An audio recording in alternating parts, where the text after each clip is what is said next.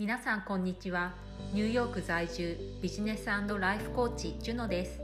国際コーチング連盟会員5カ国金融業界10年以上経験資産運用専門の米国公認会計士です。女性が脳と心を味方につけて心身ともに潤い豊かな人生を手に入れるサポートをしています。仕事や家庭のことで忙しい女性がたった5分で自分の心を整えながら自分の人生の富について考えて増やせるようになる番組作りをしています。脳科学心理学 NLP コーチング哲学マインドフルネスなどの知識私の日常生活で得た気づきや考えをお話しします。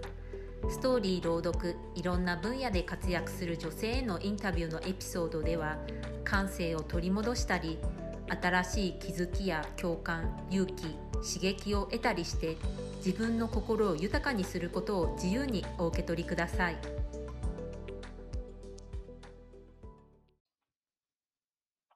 今日は朗読をします。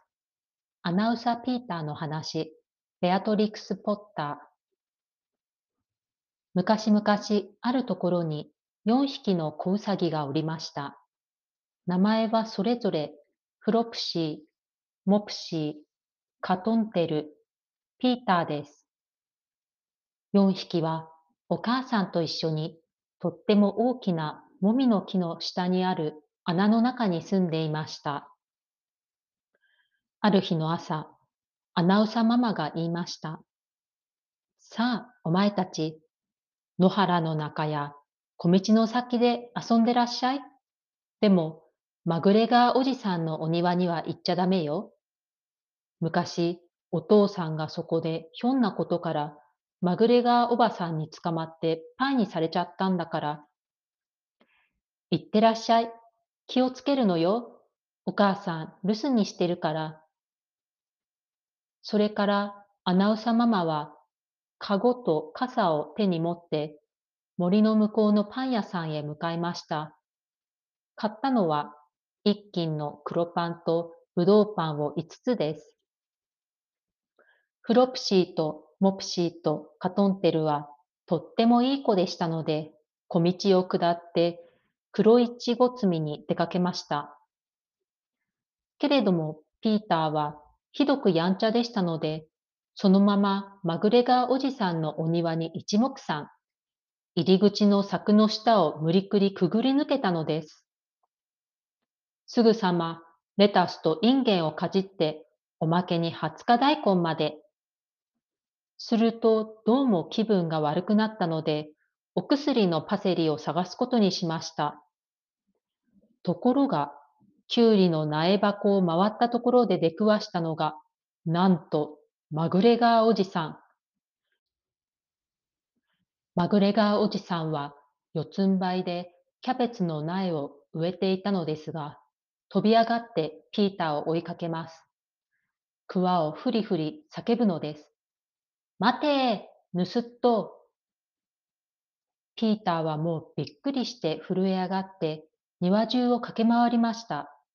それというのも入り口がどこにあったのかわからなくなったのです。しかも、キャベツ畑で靴を片っぽ、じゃがいも畑でもう片っぽをなくしてしまいました。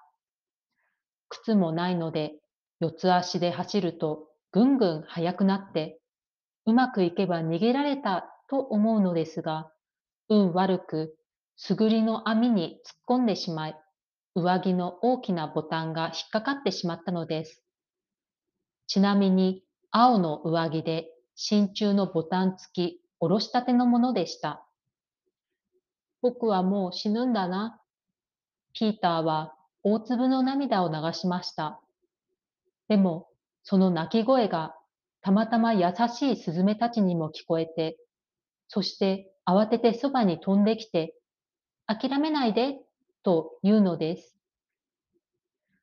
マグレガーおじさんがやってきて、持ってきたふるいをピーターの上からパッとかぶせようとしましたが、ピーターはすんでのところで上着を脱ぎ脱ぎ、後に残して逃げ出しました。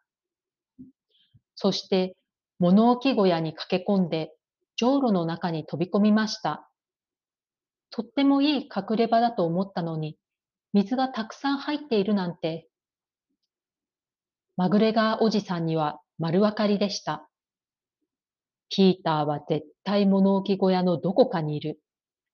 もしかすると植木鉢の中かもしれない。やがて、そろりと持ち上げて、一つずつ中を見るのです。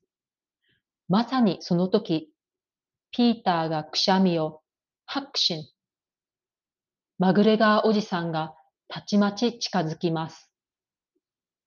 足で踏みつけられそうになりましたが、ピーターは窓の外へと飛び出して、ついに植木を三つ倒しました。窓が小さすぎたので、マグレガーおじさんもピーターを追いかけるのを諦めて、野良仕事へ戻ることにしました。ピーターはほっとして腰を落ち着けます。息もキレキレ、心もブルブル。どっちへ行ったらいいのかちっともわかりません。しかも、じょうろの中にいたので、もうずぶ濡れです。しばらくして、うろちょろし始めましたが、とぼとぼ、とぼとぼ、ゆっくりと歩いて、キョロキョロ。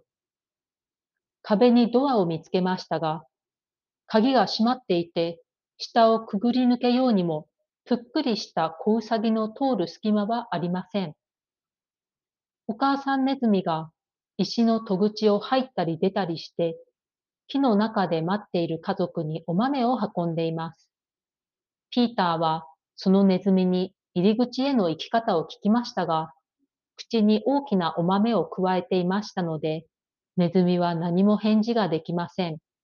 ただ首を振るだけなので、ピーターは涙が出てきました。それからお庭を突っ切って帰り道を探そうとしましたが、余計に迷ってしまいました。やがて、マグレガーおじさんが水汲みをするため池のところへたどり着きます。白い猫が金魚をじっと睨んでいて、ぴくりとも動きませんが、時たま尻尾の先が生き物みたいにくねくねとしていました。ピーターはそっとしておくのが一番だと思いました。いとこのパニパニ・ベンジャミン君から猫のことはそれなりに聞いていたのです。物置小屋に戻ろうとすると、いきなりすぐそばからクワの音が聞こえてきました。さっくり、サクサク、さっくり。ピーターは茂みの下をあたふたと走り回ります。けれども、何ということもないので、すぐに出て行って手押し車の上へ登り、様子を伺ってみました。まず見えたのが、玉ねぎ畑を耕すマグレガーおじさん。ピーターには背中を向けていて、なんと、その向こうに入り口があるのです。ピーターは音も立てずに手押し車を降りて全速力で走り出しました。クロスグリの茂みの裏、まっすぐ道を進みます。角のところでマグレガーおじさんに見つかりましたが、ピーターは構いません。入り口の下に滑り込んで、とうとう庭の外、森に入れば安全です。マグレガーおじさんは小さな上着と靴を棒に引っ掛け、カラスよけのかかしにしました。ピーターはそのままずっと走りっぱなしで、振り返ることもなく、大きなもみの木のお家まで帰りました。もうくたくたなので、うさぎ穴のふかふかした柔らかい土の地面に寝っ転がると、まぶたがすぐに落ちます。お母さんはお料理の最中で手が離せませんでしたが、身につけていたものはどうしたのかしらと首をかしげました。ついこの間も上着と靴をなくしたっていうのに、何と言ったらいいのか、ピーターは、その日のパンはずっと具合がよくありませんでした。お母さんはベッドに寝かしつけ、カモミールのお茶を作ってあげました。ピーターへのお薬というわけです。寝る前に大さじ1杯飲むこと。かたやフロプシーとモプシーとカトンテルは晩ご飯にパンと牛乳と黒いちごを食べました。おしまい。皆さん、どのように感じましたか？ピーターは命からがらの一日を過ごした一方、お母さんや兄弟はごく普通の一日を過ごしました。ピーターは家に帰って話さなかったので、お母さんは知りません。靴とお洋服がなくなっているので、何かがあったことは察知してるでしょう。身近な人がいつもと違うことを察知できるように、日々のコミュニケーションが大切だと感じました。皆さん、うさぎを最後に見たのはいつでしたか？私は小学生以来、数年前にニューヨーク郊外に引っ越すまで何十年も見ていませんでした。うさぎを見るといつも横の姿なんです。敵を見つけやすくするため、視界が広く見えるように目が横についてるんです。私たち人間が歩いてるとき、横の姿で静止してじっと見てきます。都会生活を続けていたら触れる機会がない小さな発見でした。ストーリーを通して小学校にうさぎがいたな私はお花係をしていたと小学生時代を振り返り、ほっこりした気分になりました。皆さんも温かい気持ちになっていたら嬉しいです。